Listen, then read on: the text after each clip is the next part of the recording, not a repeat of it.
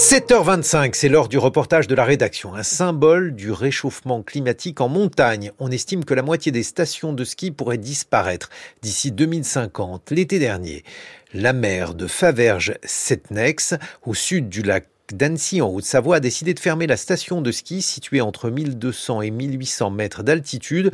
Une décision qui fait débat dans la région mais qui traduit une réelle nécessité d'adaptation. Le reportage de Lou Momège. En ce mois de février, les sommets autour de Faverges oscillent plutôt entre le vert et le marron, humidifiés par la pluie et quelques rares traces de neige. Malgré ces conditions climatiques dégradées, la fermeture de la station de la Sambuie chagrine beaucoup d'habitants comme Mélanie.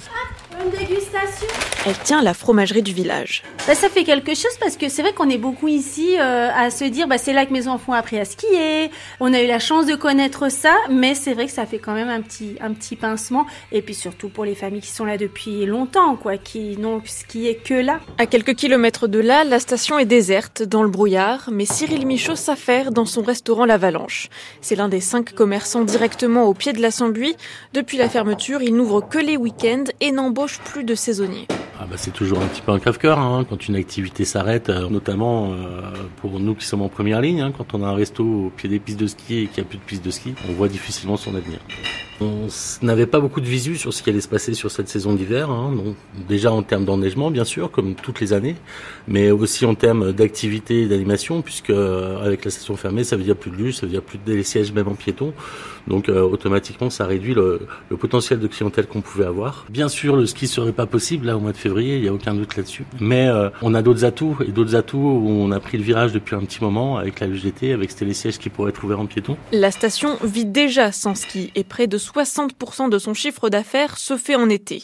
C'est pourquoi, contre l'avis de la mairie, certains habitants veulent conserver des remontées mécaniques comme Jacques Laurent et son association Tous Ensemble pour la Sambuie. Dès qu'il fait beau, qu'il y a un petit peu de neige, il y a du monde, il y a des randonneurs euh, donc euh, qui viennent euh, pratiquer du ski de rando ou de la raquette quand il y a de la neige.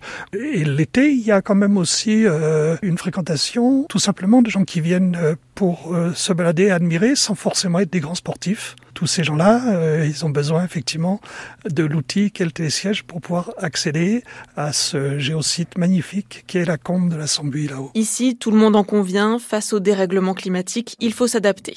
Une capacité inhérente au milieu montagnard, selon Laure Chapaz, directrice de l'Office du tourisme des sources du lac d'Annecy. Dans ces destinations terroirs où on a un, une transmission de génération en génération de, de la montagne, on sait s'adapter de manière un peu plus euh, rapide que d'autres environnements. Faut pas oublier que les anciens, ils vivaient en montagne pour le bien-être et pas forcément pour du divertissement et des activités, mais ils allaient à la montagne parce qu'ils avaient des problèmes respiratoires, parce qu'ils voulaient être au calme.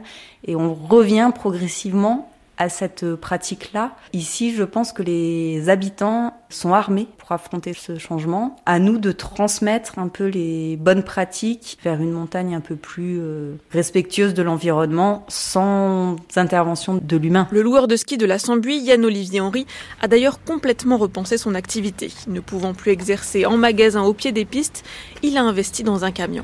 À l'automne, je me suis dit qu'est-ce que je fais, comment je fais?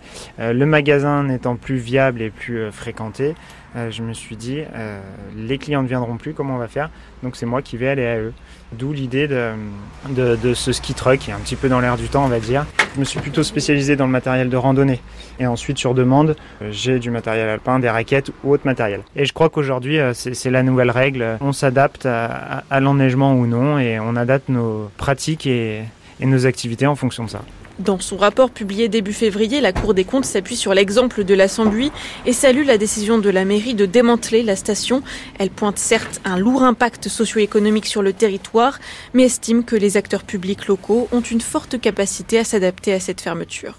Le reportage de la rédaction était signé Lou Momège.